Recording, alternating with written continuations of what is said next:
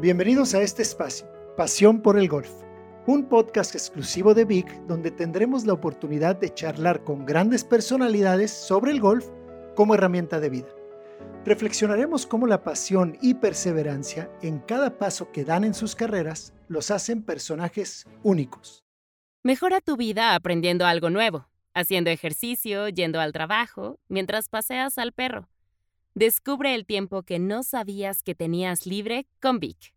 Encuentra más información en el banner. Mi nombre es Agustín Pizá y en el capítulo de hoy me acompaña Ricardo García, comunicador deportivo en radio, televisión y prensa escrita en producciones nacionales e internacionales. Con más de 30 años de carrera en el deporte como jugador, entrenador, directivo y periodista. Bienvenido Ricardo, es un honor invitarte a jugar golf en mi podcast. ¿Cómo estás? Muy bien, Agustín. Es un gusto aceptar tu invitación y acompañarte en este espacio. Te deseo muchísimo éxito. No me cabe la menor duda que ya lo estás logrando con esta apertura que, que tienes a través de este fantástico espacio. Y estoy a las órdenes porque sabes que me complace, como siempre, poderte saludar y conversar contigo. Oye, qué amable, Ricardo. La verdad, no sé qué es, qué, qué, qué, me gustó más, si tu introducción, tus palabras o, o, la sudadera de los Raiders que traes puesta ahorita. Eh, ¿Es algún tipo de broma o qué está pasando por ahí? ¿Qué pasó por tu mente, querido amigo? ¿Qué pasa por tu mente? Tú sabes que tú y yo tenemos ya más de 25 años de conocernos y, y, eso, y eso me permite cada vez que tenemos la oportunidad de saludarnos, de que tus colores eh, dentro de la NFL, que es una liga en la que yo sé que tú sigues con muchos años de experiencia en el fútbol americano, tu afición por los Chargers, mi afición por los Raiders, no podía encontrar yo un mejor momento que ponerme mis colores. Yo sé que tú no necesitas ponértelos porque ya en la piel los llevas tatuados, pero por lo menos en esta ocasión mostrarlos para esta buena charla. Pues ya no sé si sea, ya no sé si sea porque los traigo tatuados o porque ya se me están despintando, mi buen amigo. Ya, híjoles, pues, nos hace pasar por tanto los, la familia Spanos, nuestra querida familia Spanos, dueños de los Chargers desde que tengo uso de razón, me han hecho sufrir con dos o tres acentitos por ahí muy interesantes, como lo que es crecer con Dan Fouts y toda esa gran generación de Air Coryell. De ahí esperar algunos añitos y ya llegar con Stan Humphries, eh, este, Natron Means, y luego al final ahora Martin Schott, y ahora con Marty Schottenheimer y el buen Felipe Ríos, que ya nos, nos abandona o lo abandonamos, yo creo que va más por ahí, pasando por el buen Latanian Tomlinson. La verdad, yo creo que hay algo que sí que hay que aplaudirle a, los, a mis Chargers. Es que siempre damos buen show, Ricardo. Siempre damos buen show. Definitivamente está garantizado. Y, mira, ahora que citabas los nombres de, de Fouts, de Rivers, que dos grandes corebacks ha tenido la organización en su historia, con esos dos.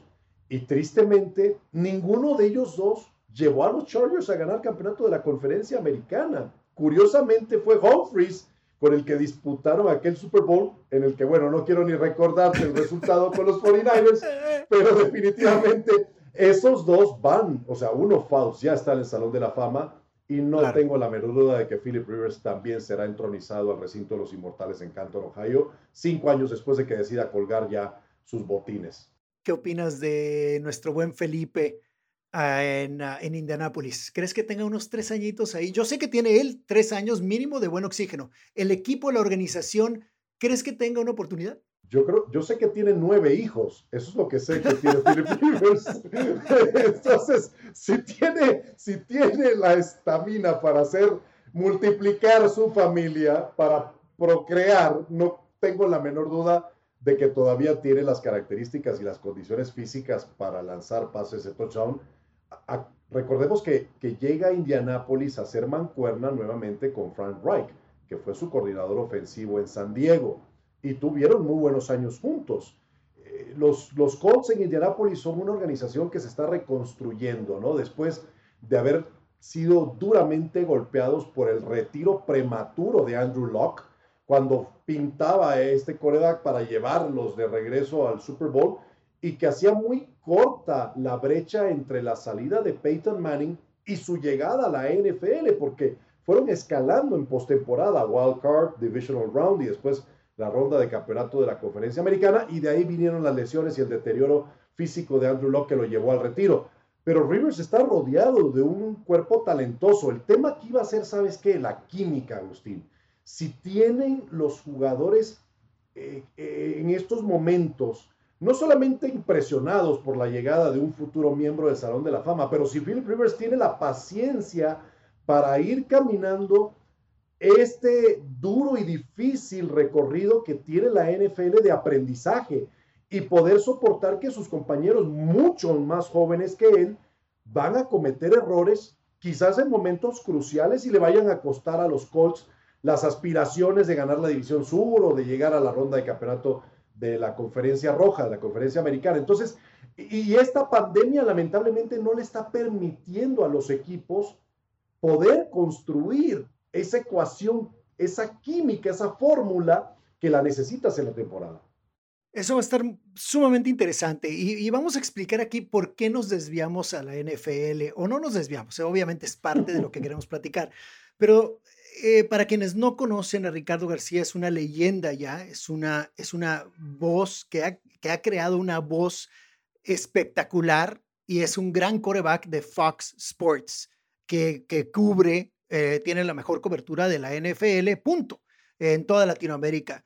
Eh, así que es, es, eh, si tengo cinco minutos con Ricardo García, vamos a hablar de la NFL y vamos a hablar de estos grandes puntos. Tenemos muchas cosas que platicar, grandes entrevistas que ha tenido, pero sobre todo, Ricardo, ahora platicando, tocaste el tema de la pandemia, aquí de todo esto del COVID. Si de por sí tardas en entrar a ritmo con cuatro juegos de pretemporada, que algunos ya puedes debatir que son muchos, que son pocos, pero por lo menos necesitas dos. Ahora vamos a lanzarnos, o se va a lanzar la NFL sin ese ritmo, a ritmo de juego, que tú sabes que se juega a un nivel eh, ráfaga, ¿Cómo ves realmente el ritmo? Vamos, vamos a ver un poquito de la USFL, vamos a ver un poquito de floppies, vamos a ver follies, vamos a ver así, pues bastantes balones sueltos, etcétera. Esperemos que no llegue dedos cruzados y, no deseamos que lleguen a estas fracturas, eh, pues ahora sí que mal, locas, ¿no? O sea, que desafortunadamente yo creo que van a pasar. Bueno, primero que nada, lo de leyenda a mí me queda muy grande porque estoy bastante joven, más que tú. Entonces espero que falten muchos años para que ese adjetivo sea parte de mi carrera. Pero ya sabes que, te aprecio mucho eh, la manera como te expresas de mi carrera y de mi persona. Eh, y, y bueno, yo a lo largo de los años, tú sabes que he estado muy relacionado con el fútbol americano desde hace muchísimos años. Tú y yo fuimos coaches juntos allá en Monterrey con el Club Búfalos. Así es. Pero durante 20 años estuve ligado al programa de fútbol americano del Tecnológico de Monterrey y aprendí de todas las facetas, tanto la parte táctica del juego como la parte administrativa, médica, logística, etc. Entonces, eso me, ha permitido llegar con una preparación, con un, conocimiento a, a, hoy en día desempeñarme como un comentarista, analista de la NFL. Y bueno, la experiencia que a lo largo de los años el medio me ha brindado de estar en N cantidad de Super Bowls y, en partidos de, la NFL. Esta es una temporada atípica, Agustín, y, lo que tú mencionas, tienes muchísima razón en lo que hablas del número de partidos de pretemporada, pero yo te voy a decir que esa etapa es apenas un 25% de la preparación rumbo a la campaña regular porque esta pandemia desapareció la oportunidad de llevar a cabo los llamados OTAs, que son las actividades organizadas de los equipos, que básicamente es un programa de acondicionamiento físico durante algunos días, eh, dentro de los cuales los preparadores físicos que tiene cada organización lo que hacen es evaluar a los jugadores cómo llegan del receso de campaña. Muchos pasados de peso, algunos con problemas pudiera ser de salud y, tienen que llevar a cabo un programa de acondicionamiento, ¿no? Muchas rondas de golf, Ricardo, muchas rondas de golf también. Cuenta con eso. Tú, sabes que hay un matrimonio perfecto, no solamente en la amistad que tú y yo tenemos, tú por la parte del golf, yo por el fútbol americano, pero entre esos dos deportes es una relación inseparable y de eso podremos hablar más adelante. Pero enfocándonos en esto es, bueno, ya perdiste los UTAs, Perdiste la oportunidad de evaluar a los novatos tras haberlos seleccionados en el draft, ya en tu campo de entrenamiento. A los agentes libres también que firmaste, no los has podido ver en el campo. Y después viene ese proceso de los minicamps para llegar entonces en los meses de junio y julio a una pretemporada en la cual implementas el sistema de juego, haces el trabajo de evaluación de los jugadores, porque tienes un roster de 90 jugadores y tú sabes, los coaches saben que para la semana 1 tienen que haber reducido eso a 53. Entonces imagínate todo lo que nos hemos perdido y el problema enorme al que se enfrentan los head coaches de cada equipo y los gerentes generales. O sea, no puedes tener una evaluación concreta para poder definir con quién te quedas y quién no. La parte que tú tocas del tema de salud es muy clave. El fútbol americano es un deporte de colisión. Yo ni siquiera lo llamo un deporte de contacto porque aquí tienes a dos masas que van a máxima velocidad chocando de frente y eso produce obviamente una fuerza que puede llevar y ha llevado a las personas, a los mismos deportistas, a los atletas a sufrir lesiones muy serias. Algunas de ellas que han terminado cobrando las vidas de algunos jugadores. No me refiero nada más en la NFL, en otras categorías también del fútbol americano. Entonces, cuando, no están adaptados a eso y no han hecho todos estos, no han cumplido con todos estos procesos de acondicionamiento, ¿qué podemos ver en el campo? Bueno, malos ángulos de persecución para la tacleada, el bajar la cabeza por la falta de práctica que puede conllevar una lesión cervical o a una conmoción, y jugadas muy chuscas que se pudieran presentar, aparte de lo que tú mencionas, ¿verdad? Desgarro de músculos isquiotibiales, ruptura de ligamento cruzado anterior o colateral medial. O sea, esas son lesiones que ya pudiéramos llamarlas que son parte del juego. Ahora, sin haber cumplido con todos estos procesos de adaptación, son más propensas entonces. Y sabes qué me encanta, si algo que me encanta del fútbol americano como deporte, es el intercambio. Las veces que tienes que intercambiar el balón para que una jugada suceda. Y ahí es donde vamos a ver los folies, vamos a ver varias cosas, pero a eso me refiero. O sea, tú puedes tener un punto extra, pero al final alguien tiene que centrar, alguien tiene que atrapar el balón, lo tiene que poner perfecto y la sincronía tiene que estar de ballet para meter ese puntito extra esos intercambios, ahí es donde vamos a ver muchos folies, como dices tú, ¿no? Vamos a ver fumbles, vamos a ver muffs, vamos a ver este, jugadas chuscas, porque si hay algo, por lo menos para, en mi opinión, que me encanta el fútbol americano, es que en cada jugada tiene que haber un intercambio. Sí, y, es parte del juego. Yo he llamado por años, y no soy el único, al fútbol americano el ajedrez con seres humanos. De acuerdo. Es el único deporte de conjunto en el que en cada jugada todos los que están en el terreno tienen una acción sobre ella. En las demás no. Si tú ves el béisbol, el pitcher puede lanzar la pelota, el bateador hacerle swing y fallarla y participaron el pitcher, el catcher y el bateador. El jardinero izquierdo no tuvo nada que ver con esa jugada. En el fútbol es algo similar, el balón se puede estar disputando en media cancha y los porteros preguntan de qué están haciendo, muy probablemente leyendo el periódico. En el baloncesto es un deporte conjunto, pero es el, más individualista, perdón, eh, eh, de todos estos deportes, porque puedes aislar a un jugador como lo hacía Michael Jordan y él tomar el tiro por encima de quien lo esté defendiendo, sea uno, dos o tres jugadores.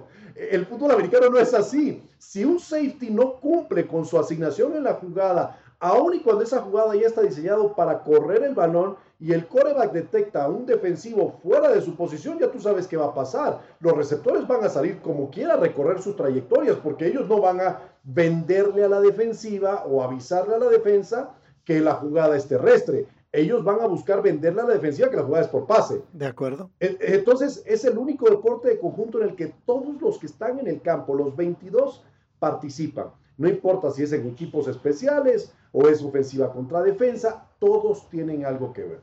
Y mencionaste a Marty Schottenheimer, quien era fanático de libros de guerra, ¿no? Era un estratega, porque también dice que es lo que más se asemeja a una estrategia de, de, guerra, realmente. O sea, lo cual, pues al final se reduce como el ajedrez. Yo, recuerdo a Marty Schottenheimer, gran lector de von Clausewitz, que es, es uno de las, una de las mentes brillantes, así como Sun Tzu, ¿no? De estos escritores sobre el tema Von Clausewitz, si no mal recuerdo, una de sus frases más célebres era que la guerra es una extensión de la política, pero bajo otros medios. Entonces, este, vaya, son de esas cosas que se te quedan grabadas en la mente y, y claro, Schottenheimer, sus años de experiencia en la NFL con Kansas City, con los Chargers, con Cleveland, siempre fue un coach de postemporada. Lamentablemente, no ganador, si mal no recuerdo, es el hombre con más victorias en la historia de la NFL que no haya ganado ni siquiera un campeonato de conferencia. No, y bueno, y por eso también mis Chargers creo que ya pasaron a la historia como el mejor equipo o el equipo más talentoso que jamás la haya hecho. Por ahí está ya ese, ese récord que tenemos y que no creo que alguien nos lo quite. Oye, Ricardo, a ver, vamos a hablar de tus inicios. Eres de Panamá y llegas a Monterrey, ahí es donde afortunadamente nos conocemos y creamos una gran amistad. La, así, hoy, por favor, eres más, eres, más mexicano que el mariachi, más regio que la carne asada. O sea, qué, qué, qué, qué, belleza, que obviamente llegas al TEC de Monterrey como, como foráneos, yo también como foráneo, tú como foráneo, llegamos, una gran institución, por lo menos en aquel entonces, ya no sé hoy, hoy en día, eh, pero, pero en aquel entonces el TEC de Monterrey, Campus Monterrey, era una verdadera institución donde era el sueño de muchos de llegar a ese nivel, no tanto no, no solo de estudios, sino también de deportes, jugar americano o jugar basquetbol, eh, al nivel que quieras, fue una belleza. Yo veo que terminaste, te graduaste de IMA, si mal no recuerdo, Ricardo, ingeniero mecánico administrador. ¿En qué momento descubres tu pasión por la comunicación? Mira, es algo muy curioso, porque honestamente te digo, eso no estaba en los planes. Yo por ahí cuento un chiste cuando me toca hablar, eh, me invitan a ser conferencista o a, ser orador de una generación que se va a graduar o a, conversar con los jóvenes, ¿no? Yo reiteradamente les digo que mi plan era, tú sabes, bien has escrito, el TEC de Monterrey era, es el MIT de América Latina, ¿no? Para los que hemos tenido la oportunidad de estudiar en esa institución, honestamente ha sido un gran privilegio, una de las universidades más reconocidas a nivel mundial. Entonces, para mí de Panamá ir a hacer mis estudios, mi plan en ese entonces, hablando de principios de la década de los 90, era terminar mi carrera como ingeniero mecánico para trabajar en el canal, porque Panamá recibía a partir del 31 de diciembre de 1999 en sus manos la obra de ingeniería eh, por excelencia, ¿verdad?, del siglo XX, que es el canal, octava maravilla del mundo. Entonces, esta generación de panameños que terminamos nuestra preparatoria a finales de los 80, principios de los 90, teníamos esa aspiración de servirle a nuestra patria, sabiendo que había una gran oportunidad de empleo ahí dentro del canal. Pero les digo, en algún momento, pues alguien la que me leyó la mano se equivocó, porque si bien es cierto, terminé trabajando en el canal, pero en el canal de televisión, no en el canal de Panamá. Entonces, ese no era el plan. ¿Cómo llegamos a eso? Esa es la parte más interesante. Yo llego al TEC a hacer mis estudios, pero tú sabes que, que nuestro amor por el deporte, el haber sido deportista desde niño, haber tenido la oportunidad a través del baloncesto de, de ir a jugar al extranjero, yo siempre tuve mi sueño de, que el baloncesto fuera un deporte que me permitiera hacer una vida profesional en él. Lamentablemente la situación política y económica y social en Panamá en la década de los 80 con el tema este de la dictadura militar, la invasión de 1989, me priva a mí de esa oportunidad de vivir en el extranjero. Yo estaba estudiando en Canadá mi, mi, mi junior high school y tenía la oferta para hacer mi preparatoria y mi universidad allá y jugaba en Estados Unidos y Canadá. Tristemente me tengo que regresar a Panamá. Mis papás no había manera porque Panamá era un país embargado por Estados Unidos de que me mandaran dinero, entonces ese sueño se truncó. Cuando llego yo al TEC, sí tenía todavía el deseo, pero decía, pues esto no es lo que yo quiero, ¿verdad? Jugaré baloncesto recreativamente, pero ya no competitivo, porque el, tema del deporte universitario en México no te permite como estudiante extranjero jugar o competir en la Universidad Nacional, nada más puedes competir en CONADEP. Yo decía, no, esto la verdad no es lo que busco, mejor me enfoco en mi carrera y terminé pues enfocado en esto, pero por ahí me surge la idea de crear yo mi propio medio de comunicación. Me nace un proyecto dentro de la materia de programa emprendedor, lo llamamos Fantasy Football League, y le explicamos a esto que ahora es muy común y que juega todo el mundo, nosotros desarrollamos, y digo nosotros porque éramos un equipo de trabajo de alumnos dentro de la materia, desarrollamos un programa con el que calculábamos o convertíamos las estadísticas en puntos y llegamos a tener más de 350 suscriptores en Monterrey, en cuatro universidades. Y éramos un equipo de trabajo de ocho chavos, ocho alumnos universitarios, y llegué a tener bajo mi cargo, yo presidiendo ese grupo, más de 40 personas. Entonces, eso abre la puerta para que dicen que la necesidad es la madre de la creatividad. El TEC en ese entonces, con Borregos, teniendo un único patrocinador que era Abaco, esta empresa que se vino abajo, sí, este consorcio, necesitaba patrocinadores y yo empiezo a generar, para promocionar la revista, tengo la idea de, oye, ¿por qué no hacemos conferencias de prensa y promovemos a los borregos salvajes? Y generamos la atención a través de los medios. Ahí es cuando el doctor Carlos Mijares, que era el director de asuntos estudiantiles, lo recuerdo muy bien, claro, me invita a él, me ofrece, Agustín, una oportunidad de trabajo en un puesto que no existía en ninguna universidad, ni, ni tampoco en el TEC.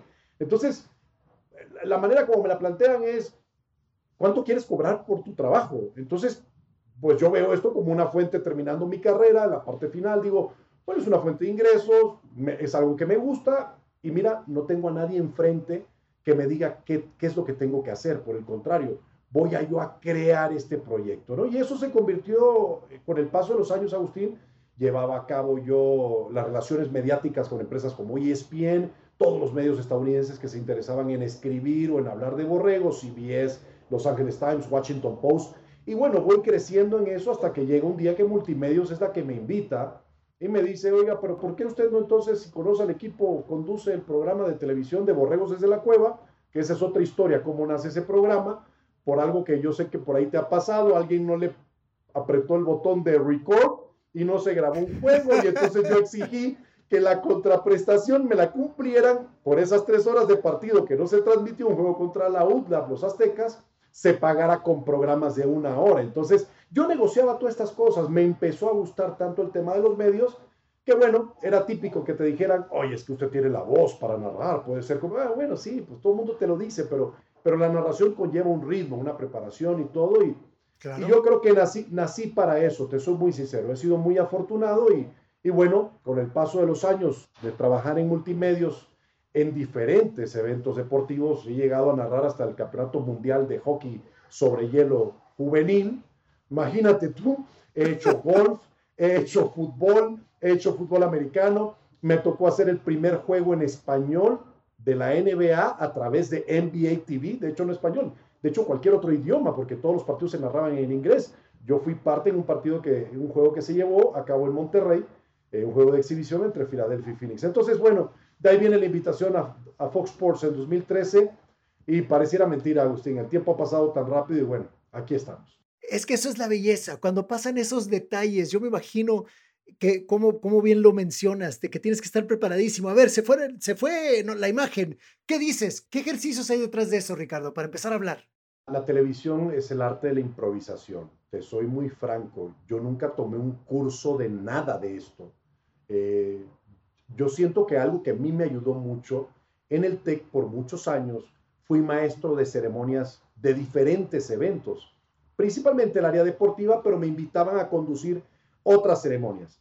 Y tú muy bien sabes que eventos con público presente, eh, estas ceremonias muchas veces eh, las cosas cambian un minuto antes. No llega una autoridad o alguien se retrasó o una placa está mal escrita, un diploma se entregó mal. O sea, hay tantas cosas y ahí eso a mí me dio una escuela. Yo llegué a conducir, yo creo que más de mil ceremonias en esos años en el TEC. Entonces, y fuera de ellas, porque también me contrataban varias empresas para ser el maestro de ceremonias de, estas, de estos eventos de compañías de Cemex, me tocó eh, empresas dedicadas al tema de, del desarrollo tecnológico, X, o sea, por ponerte, pude haber hecho ceremonias hasta de sembrar un árbol, o sea, no había ningún problema con eso. Las ligas infantiles, eh, la, la, en aquel entonces la FAIM, la MFL, los clubes, o sea, ahí, te, ahí haces escuela improvisando mucho.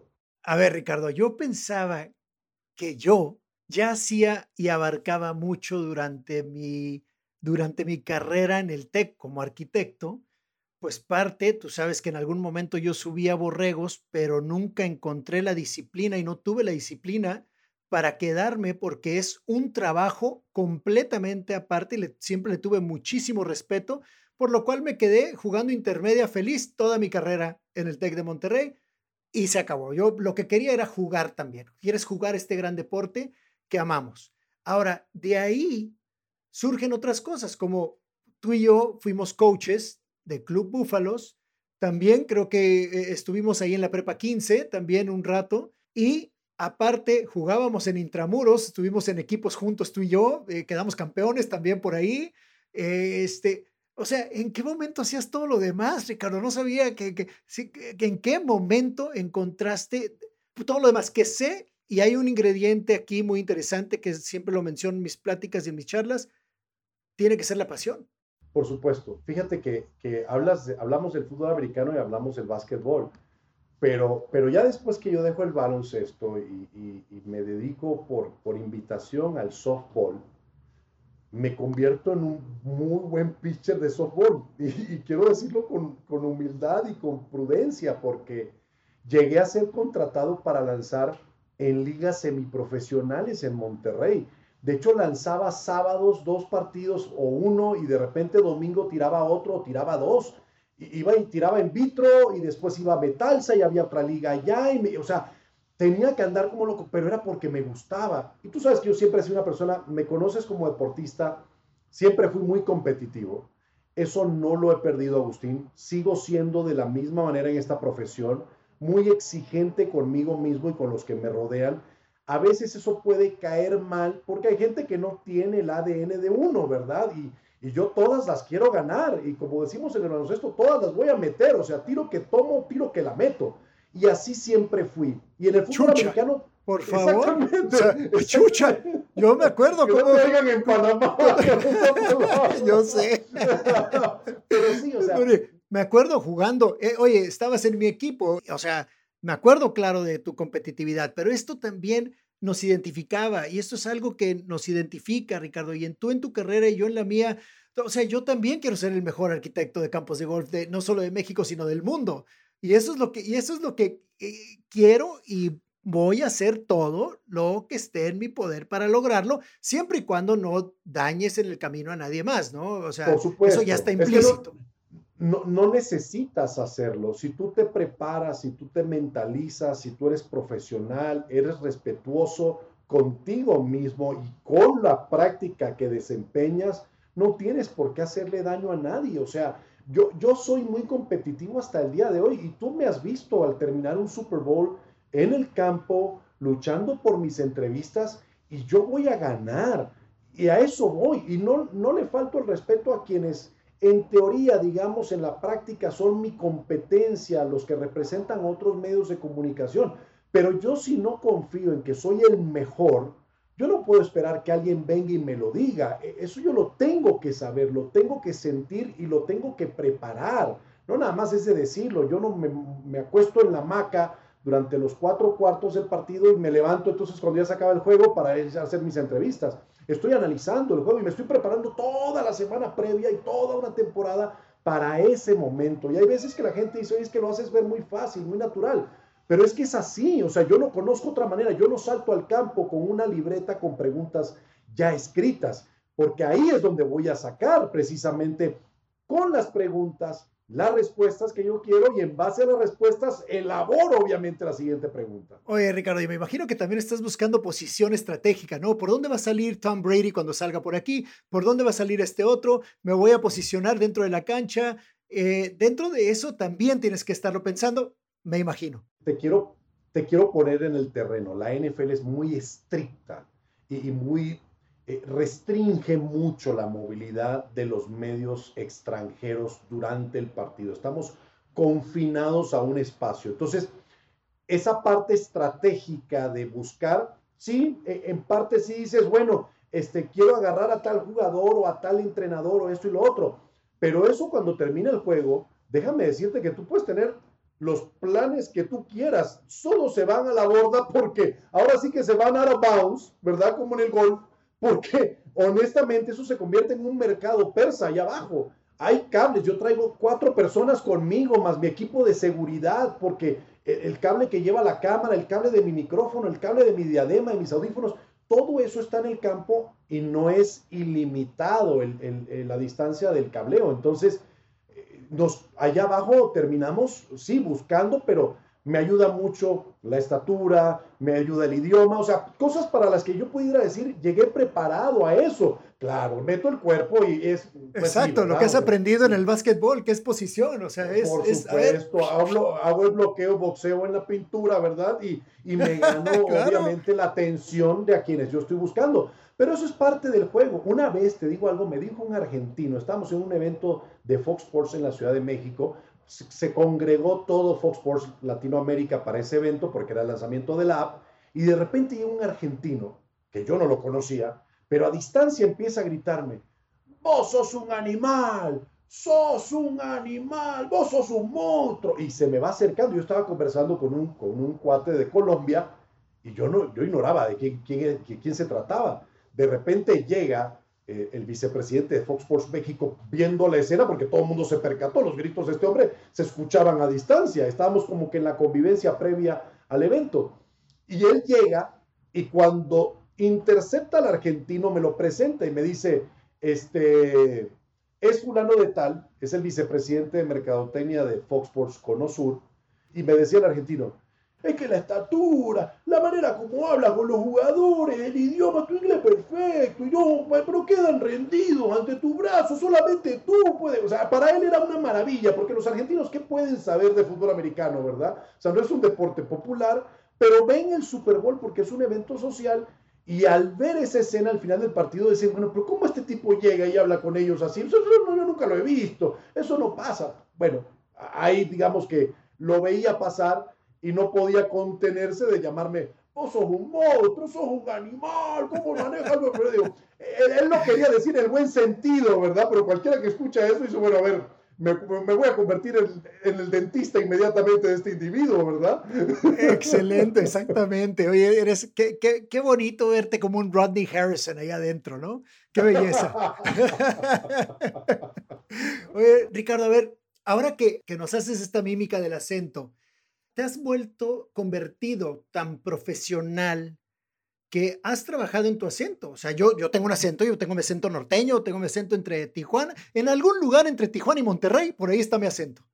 Ahora, tú te has metido all in y como bien dijiste, eh, nadie me va a parar, voy a ser el mejor, inclusive hasta meterte a clases de, yo no sé cómo se llamen oficialmente, por favor, ilústranos, de manejar un acento neutro para la radio, para la televisión. No, o sea, nadie te desciframos de dónde fregados eres. Eso es, eso es parte de la belleza, Ricardo, es parte de lo profesional. Eso nace de radio, Agus. Mira, yo este, te debo la clase, porque dudo que exista una clase en donde, mira, yo lo que sé es esto. El tema de los idiomas se me da el tema de agarrar eh, los modismos se me da. Entonces. la empatía, eso habla de la empatía, porque quiere decir que cuando hablas con alguien, cuando hablas con un argentino, puede ser que ya empieces a hacer modismos de esta persona para crear esta empatía. De cierta manera, no sé, habrá algo en el cerebro, en la lengua, que, que te permite esa adaptación. Lo viví en Canadá, yo viví un tiempo en Brasil, ya te había comentado, viví un tiempo en Río de Janeiro. Sí, fala portugués muy bien, ¿no? Eu, falo portugués, Alan, ¿eh? Y, y, cuando estuve allá, obviamente mi hermana tenía más años que yo viviendo allá, pero los amigos de mi hermana me veían a mí más carioca que a ella y agarré el idioma porque desde niño me acostumbré a escucharlo y a leerlo. Mi, mi papá tenía una, y familiarmente tenemos una relación con Brasil, tengo primos que son, que son de Belo Horizonte, entonces el tema del, portugués para mí no, no, se me hacía como algo nuevo o algo que fuera un, reto muy grande. Sentí yo que también en México y principalmente en Monterrey, mi adaptación fue así. Y sí me ha pasado esto que tú acabas de decir. Es que tienes un acento internacional y yo me río y digo, bueno, ¿y eso qué significa? O sea, ¿qué, qué es un acento internacional? Eso no me cuadra. Porque sí, aquí hay mucha gente en la, Ciudad de México que, que, sí me identifica así como que tu acento es como del norte, ¿verdad? Y bueno, pues soy más regio que panameño en cuanto a tiempo de vida. O sea, yo viví más años en Monterrey que en Panamá y es la ciudad donde, donde pasé más, más tiempo de lo que llevo hasta, hasta esta edad. Entonces, sí, son tus años formativos también. Pues claro, tuvo que haber, pero no dejo de, cuando voy a Panamá o hablo con, con amigos panameños o mi familia, de decir este, las palabras y los modismos como tú mencionaste uno por ahí hace algún momento. O sea, e, es parte de eso, lo vas a llevar por siempre, ¿no? Pero lo que sí no sé, no logro todavía es que se me pegue el acento chilango. Y no lo voy a permitir. Oye, Ricardo, en un momento también, no te piden acentos, o sea, ya cuando estás en televisión, en algún momento sé que empezaste también a, como cronista de, del juego de pelota, ¿no? Del juego del béisbol. Pero eh, a veces se escucha más sexy, a lo mejor un acento más de, de Centroamérica. ¿Cómo creas tu identidad dentro de esto cuando ves que de repente alguien habla pues con un, con un acento especial y que crea su identidad? ¿Tu identidad es ser, tener este acento internacional o no te importa? ¿Qué me platicas de eso? Yo, yo, esa es una excelente pregunta. Fíjate, nunca me la habían hecho. Yo creo primero que nada que, que soy lo que soy. Así como me conoces, así soy. Tú, tú mejor que, que muchos puede decir eh, quién es Ricardo García. Yo no creo que sea necesario el transformarme en un personaje como si yo fuera un actor, ¿verdad? Para una narración o en otro para otro deporte. O sea, voy a ser siempre el mismo y, y afortunadamente esto es lo que me ha valido y lo que yo no voy a traicionar, el reconocimiento y que es una responsabilidad muy grande, pero hay gente que también en, Costa Rica me sienten que, pues soy un, comunicador querido y un amigo y en Paraguay y en Colombia, entonces yo a final de cuentas digo, mira, ¿sabes qué? Voy a, voy a la, a la manera de pensar de John Lennon. Yo no creo en las fronteras, hermano. Simple y sencillamente me siento como un ciudadano de este mundo y he tenido la oportunidad de vivir en varias partes y con, mucho, con mucha humildad lo digo. Yo tengo la fortuna de tener dos madres, la, mi madre patria y mi madre adoptiva. Sea, Panamá que me vio nacer y México que me ha adoptado por 28 años viviendo en este hermoso país. Entonces, yo me debo a las dos y soy un hijo muy querido de ambas, porque las, las adoro, las procuro y las protejo y hablo a donde yo vaya, hablaré siempre bien de ellas, ¿no? Qué belleza, gracias por compartirlo, Ricardo. Y, y sabemos que eres un apasionado de los deportes, pero lo que sí me ha sorprendido es que tu deporte favorito es el box. Esa, ¿dónde fregados la tenías guardada? Tengo años de conocerte y ahora que me puse a estudiar un poquito más para que dije, ah, pues vamos a ver ¿Qué sacamos interesante ahí del baúl? Veo y leo que tu deporte favorito es el box. Ahí sí me fui para atrás, ¿cómo ves? Mira, eh, lo tenía guardado, es correcto. Tú sabes que, bueno, México, Panamá son tierras de campeones en el boxeo, ¿verdad? Así es, este, de acuerdo. Yo soy parte de una generación, Panamá, tú lo sabes, es un país muy pequeño, apenas es un país de cuatro y medio millones de habitantes en, estos, en este siglo XXI, es un país muy chiquito, pero que ha dado grandes deportistas a lo largo de la historia, ¿no? En la hípica tienes a Lafit Pincay, máximo ganador de carreras en la historia de la hípica. Tienes a, en el béisbol a Mariano Rivera, líder en salvamentos en la historia del béisbol y el único entronizado con 100% de la votación. Tienes a Rod Caru, gran bateador de 3.000 imparables en su carrera con los mellizos y con los angelinos de Anaheim. Entonces, el boxeo no se queda atrás. Y agrégale un mundial. Eh, pues sí, bueno, ya con el fútbol, que era el que estaba retrasado, ahora ha llegado allá, ¿verdad? Pero en el baloncesto hemos tenido también varios jugadores NBA, no se diga. Pero bueno, cuando yo era un chiquillo en Panamá, te estoy hablando por ahí de finales de los 70, principios de los 80, mi generación tuvo la fortuna, y yo dudo que eso se vaya a repetir, ojalá y sea así, pero veo muy difícil, de que coincidieran en tiempo tres campeones del mundo panameños que se convirtieron posteriormente en miembros del Salón de la Fama. ¿Ok? Para un país como Panamá, imagínate, en el aquel, aquel entonces yo creo que Panamá tendría un millón y medio de habitantes y haber tenido tres campeones. Roberto Durán, que lo conocen todos como Manos de Piedra, claro. Eusebio Pedrosa e Hilario Zapata. Los tres coincidieron en el tiempo y dominaron sus categorías en sus defensas como campeones del mundo. Y, bueno, son intronizados al recinto de los inmortales en Canastota, allá en Nueva York. Entonces, claro que mi pasión por el boxeo, imagínate, esos fines de semana que peleaban estos campeones era ver grandes peleas y que también en, esa, en ese entonces hubo una gran generación de boxeadores. Marvelous Marvin Hagler, Sugar Ray Leonard, Tommy Hearns, eh, Mike Tyson, o sea, coincidieron en el tiempo, ¿verdad? Y algo me tocó ver la parte final de Muhammad Ali, pero vi a Larry Holmes, o sea, vi todos estos grandes boxeadores. Entonces dices, oye, no, el boxeo me apasionaba, pero ¿sabes lo que más me gustaba del boxeo? El boxeo ahí lo tenía, pero algo que a mí me maravillaba, Agustín, era que el boxeo es un evento deportivo que mezcla a, diferentes sectores de la sociedad, ¿no?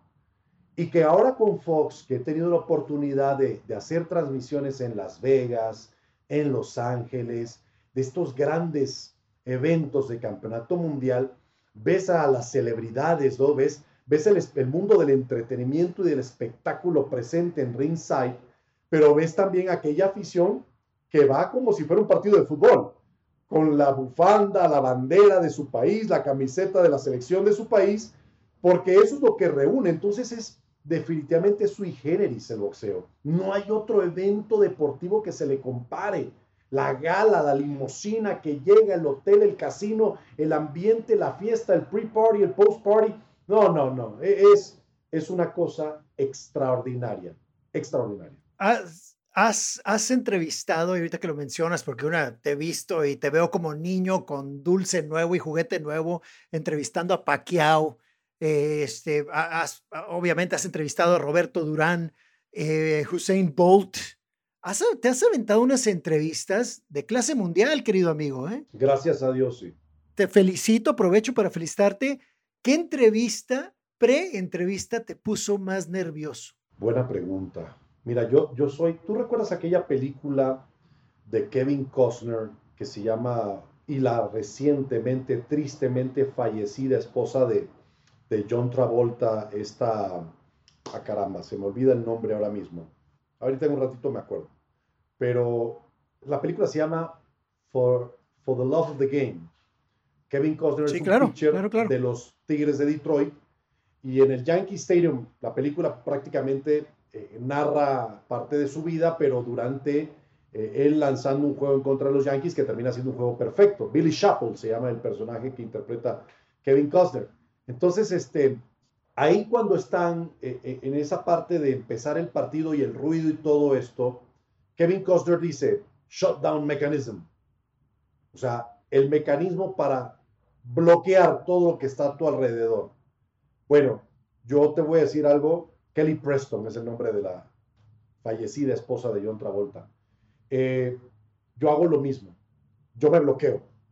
Yo elimino por completo todo lo que está alrededor y el tema de nervios y que te pueden ganar un poco en un principio, pero ya cuando yo creo que tengo la, la edad suficiente de poder decirme a mí mismo, hey, enfócate, viene Canelo y estoy nada más viendo es que no me, se me adelante nadie, que se siente en el lugar donde que la lámpara esté bien, que mi productor esté listo, que el micrófono, que, o sea, estoy encerrado en lo mío. Como dicen, I'm in the zone. Y cuando the zone, baby. I'm, in the zone es, I'm in the zone. No se me va la pregunta, estoy prestando 100% atención en lo que él está contestando, porque te digo, yo no llego con preguntas preparadas a mis entrevistas. Afortunadamente sí, he tenido conversaciones con Usain Bolt, Michael Phelps y Manny Pacquiao, esos tres yo los llamaría, pues son los máximos ganadores en sus especialidades. Nadie ha ganado más medallas de oro en la pista que Usain Bolt.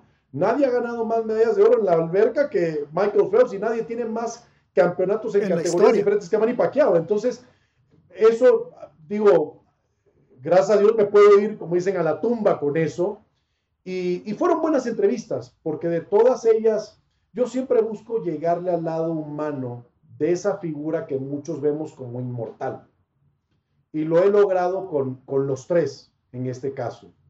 A y lo hice a Warzel, que se le aguaran los ojos cuando hablamos de su mamá y de la razón por la, él, por la cual él no aceptó una beca para ir a Estados Unidos a estudiar en la universidad. Y él mismo me lo dijo, mamá, mamás boy. O sea, yo no me puedo alejar de mi madre. No quería yo irme a estudiar en una universidad y vivir en un dormitorio y no tener a mi mamá. ¿Cuántos atletas te confiesan eso, verdad? Esa figura que tú es invencible, que te diga, no, yo a la falda de mi mamá, ¿eh? O sea, así.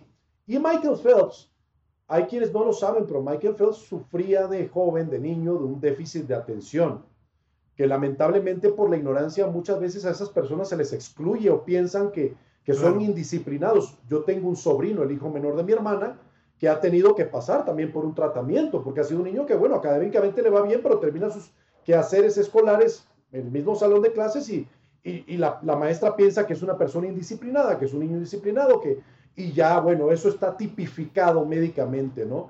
Y cuando yo le toco ese tema a Michael Phelps, Michael Phelps se abrió como una mariposa, ¿verdad? Como, saliendo del capullo, ¿no? Hasta, hasta se le aguan los ojos, se le quiebra la voz, porque yo le digo y le confieso, pues yo tengo un sobrino que pasa por esto, ¿no? Y he visto lo difícil que ha sido para, para mi hermana y mi cuñado, y para el niño mismo su desarrollo, ¿no? Entonces son cosas fantásticas, este, insisto, yo creo que mi, mi, mayor premio dentro de esta profesión, Agustín, es esa parte, es lo que yo más disfruto, la conversación con estas grandes figuras. Se ve. Y como te, y como te conozco desde chavo, cabrón, o sea, eh, se siente, se siente esa pasión. Yo me puedo conectar, me puedo, eh, puedo, puedo hacer esa conexión afortunadamente y lo disfruto a través de tus ojos la verdad me llena de orgullo el, verte ahí. Sabemos de dónde venimos y sabemos, eh, quizá no sabemos hacia dónde vamos, pero sí tenemos la flecha bien apuntada y, sé que no nos vamos a cansar porque el ingrediente número uno es perseverancia, Ricardo. Es la perseverancia la que te tiene a ti aquí la que, la, que, la que hiciste llegar a Fox, con todas las grillas que puede haber, con todo, e, eso lo digo porque existe en nuestro querido país México, ese es el name of the game, ¿no? Las grillas y lo que dice y cómo y sobrevivir en la jungla. Y la verdad, te escucho hablarnos de esta pasión que nos vienes a entregar al, al, al, podcast, a pasión por el golf, que de golf no hemos hablado nada, pero de pasión sí. Y ese es el ingrediente y eso es lo que quiero también que se quede la gente que nos escucha con esta pasión, con esta perseverancia, independientemente que te dediques a jugar canicas o a ser un maestro o a, jugar un deporte o, o, todavía encontrar tu pasión, pero una vez que la encuentras, tener esa perseverancia y vas a lograr el éxito. Y ahorita yo te veo y te transmites como un heavyweight en lo tuyo y eres ya un, uno de los grandes nombres aunque tú todavía no lo quieras ver, pero yo sí te veo y estoy seguro que muchos te vemos así como uno de los grandes nombres en la locución eh, por televisión. Mira, tú lo sabes muy bien. Yo no he tenido un tío, un padrino, un abuelo, un papá, un hermano que me abra camino en México. Yo tuve que abrirme camino yo solo. Afortunadamente me he encontrado en ese camino a personas muy valiosas en mi vida. Tú eres una de ellas que han confiado y han creído en mí, porque no he tenido yo ese, ese, esa, esa capa, ¿no? ese abrigo que te digan, ah, no, mira, aquí en la compañía familiar este, te vamos a dar oportunidad, oh, no, mira, en la cita te va a recibir fulano que es primo. Yo honestamente no tuve eso en México, pero lo único que he hecho y lo único que tengo, ¿verdad? Eh, eh, como, como decía eh, Al Pacino en, en Scarface, I only got my word and my boss and I don't sell them for anything. Yo, o sea, así soy yo. O sea, yo honestamente no vendo mi integridad, no vendo mi capacidad de, de poder trabajar, de demostrar que a través del trabajo vas a tener una recompensa. Hay maneras honestas de ser exitosos en la vida. No todo tiene que, ser fregando al, al, al, al vecino o la otra, ¿verdad? Este, esperando que del cielo te caiga, ¿verdad? Porque un tío que tienes por ahí te va a echar la mano y te caiga esa oportunidad. Yo no creo en eso. O el que no tranza no avanza. Exactamente. Lamentablemente hay mucha deshonestidad, hay mucha envidia. Yo sí te confieso que, me ha decepcionado el medio ahora que, que, que he venido a México, porque he visto unas conductas tan lamentables, de una profesión tan noble, en donde veo a, hombres y mujeres prácticamente vender sus carreras al mejor postor, ¿no? Y, y no se diga con este tema de las redes sociales en donde todo es una falsedad, es una apariencia, es una farsa, es una mentira. Personas que son reconocidas cuando dices tú, oye, pero si yo lo conozco en persona y, es alguien que se expresa muy mal de los demás, es una, es una persona deshonesta, eh, no va por un buen camino, pero bueno, bueno, pues parece que todo este espejismo que existe, esta, este humo, es lo que la gente consume, ¿verdad? Y a cualquiera lo llaman periodista, y a cualquiera lo llaman experto, y a cualquiera lo llaman profesional, y se ha prostituido estos títulos que, que yo que siempre he creído en que uno se los debe de ganar con honestidad, con trabajo, con dedicación. Mira, nadie es moneda de oro. Y tú sabes que en el tema de los medios hay quienes están y quienes no están de acuerdo contigo, porque así es esto, ¿verdad? Pero si hay algo que yo jamás voy a permitir es que alguien, aun y cuando no guste de mi comentario, de mi opinión sobre algún tema, me diga que yo soy una persona que no se prepara, un incumplido, un impuntual, un no profesional. Eso jamás. Porque si hay algo que me llevaré por siempre en la profesión que ejerza, va a ser mi integridad. Yo jamás. Si yo te digo, el día de mañana, si yo me fastidio de esto o no veo honestamente que, que me satisfaga, porque afortunadamente, y le agradezco mucho a la empresa para la que trabajo, el, tema económico no es un tema aquí. Yo creo que todos quisiéramos alcanzar una profesión o dedicarnos a algo que nos resuelva económicamente cualquier preocupación, aunque el dinero no lo es todo en la vida, ¿verdad? Pero decir, eso no es un tema. Pero tristemente está la parte de la satisfacción profesional. Y para mí eso no tiene precio. No importa cuánto dinero me ofrezca una compañía, hay algunas con las que yo simple y sencillamente, para las cuales no trabajaría. ¿Por qué? Porque no, no, no soy parte de eso y no me voy a convertir en parte de eso. No, para mí lo ético va por encima. Hay algo que se llaman escrúpulos y yo no los voy a permitir que se doblen, que se pierdan. Entonces, en eso soy muy honesto, te digo, muy, muy honesto, conmigo mismo primero. Felicidades, y eso es lo primero. Y la congruencia, el ser congruente es de lo más difícil en esta vida, Ricardo. El hacer, pensar y hablar de la misma manera. Y eso, el ser congruente, el ser íntegro, son dos valores que, el, pues ahora sí que no tienen, no tienen precio, no, no, es, no es fácil, no es nada fácil. Ahora sí tomando un poquito el golf porque, porque es uno de los pilares lo que es la integridad, uno de los pilares en First México, en el programa que tenemos eh, altruista, programa altruista para niños y niñas de recursos limitados, donde, donde tú bien conoces muy bien el programa, donde ya tenemos a cerca de 250 niños y niñas por, por casi todo México, por muchos lugares de México, en sedes como Tijuana, como Puerto Vallarta, como la Ciudad de México, como Cancún, en grandes campos de golf. y esto te lo menciono porque yo sé que también eres muy ávido y tienes, apoyas, das, das para atrás, como decimos en Tijuana, das para atrás, das de regreso, give back, este, y tienes, tienes tu, tu programa de labor social. Platícanos. Mira, cuando uno tiene descendencia, Agustín, no nada más puedes pensar en ti. Tienes que pensar que el día de mañana tus hijos van a salir a la calle y qué bonito se va a sentir que les digan a ellos, oye, tu padre o tu madre, fíjate, de una pieza, gente con integridad.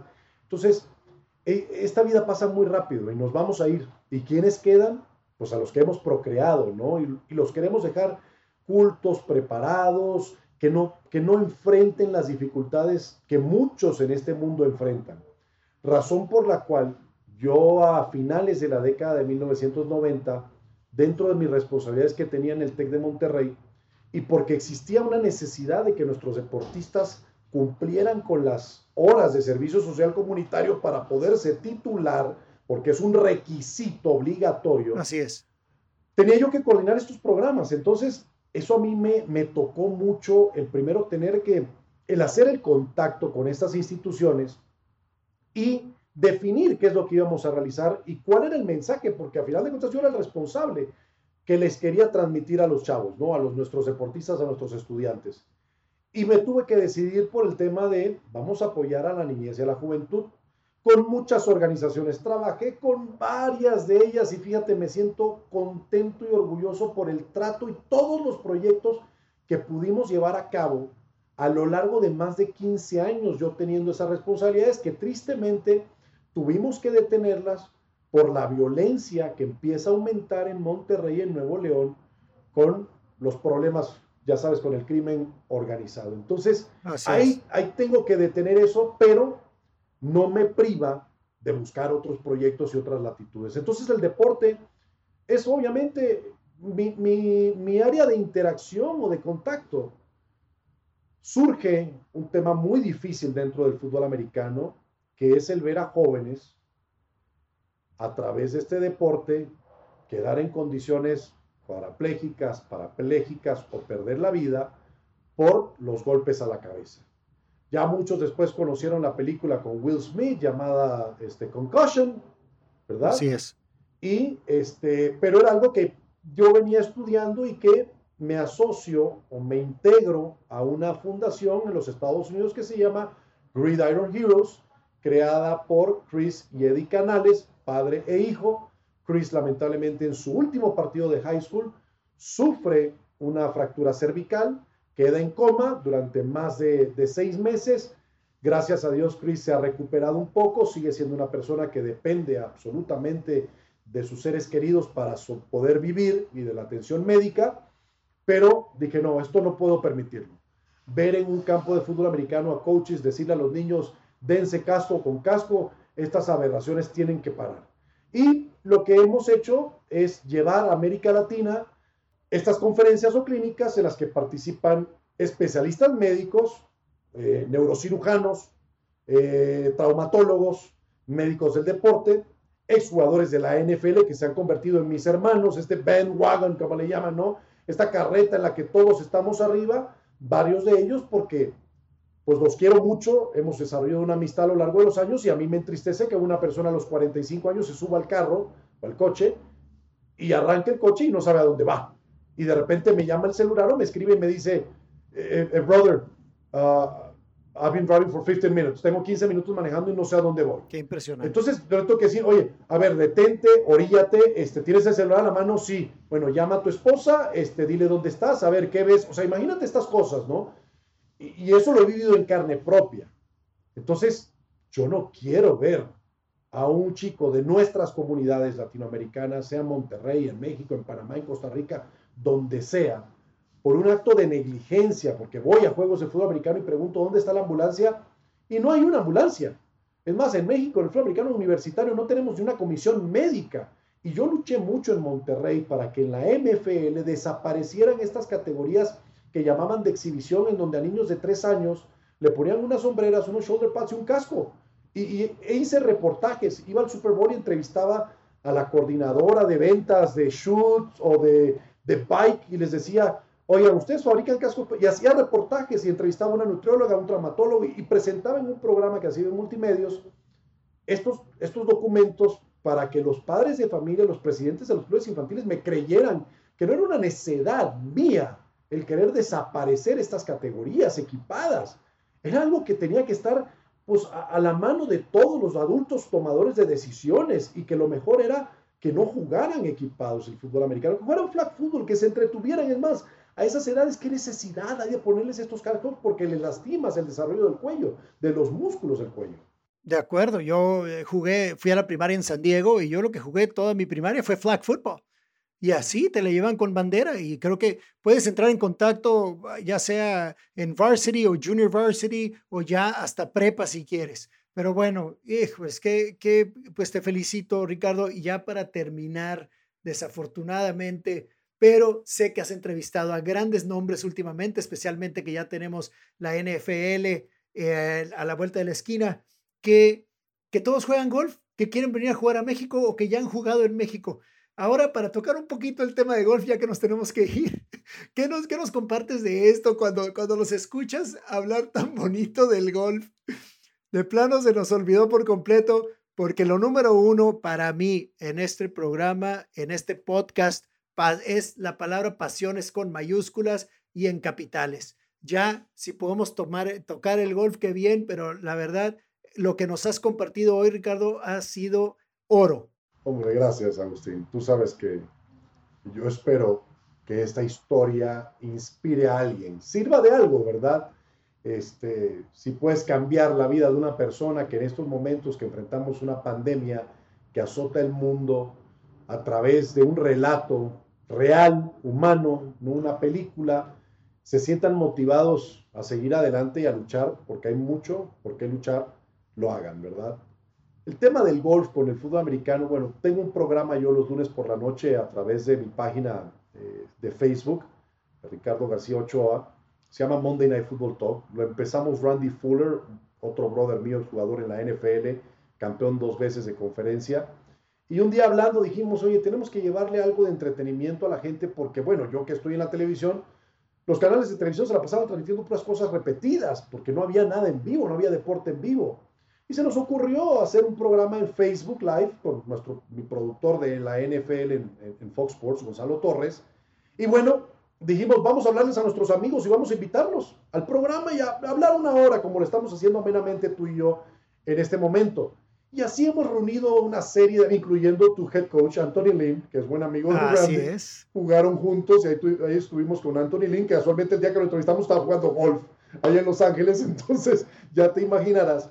El golf y el fútbol americano tienen una relación muy bonita. Siempre se ha dicho que el golf es la mejor sala de juntas para hacer negocios que existe en el mundo. Entonces, este, el tiempo que pasas ahí tienes que aprovecharlo. Pero conversando con varios Hall of Famers, Richard Dent, lo recuerdas con los Bears de Chicago, aquella claro, de, ¿cómo no? de los monstruos de Midway, Dermonty Dawson, quizás el mejor centro que haya tenido la NFL durante la década de los 90 y principios de los 2000, heredero de Mike Webster allá en, Pittsburgh, los Steelers, otro Hall of Famer. Bueno, Anthony Lynn te decía, y así hay varios. Eddie George, nos han dicho todos, oye, pues, queremos jugar golf allá en, México. Y les dije, bueno, a ver, nada más no se me desconecten, dejemos que pase la pandemia y qué les parece si los convoco y les hablé de ti. Y les dije, miren, el mejor diseñador de campos de golf, el mejor arquitecto en la materia que hay en el mundo es mexicano. Y no solo eso, es mi hermano.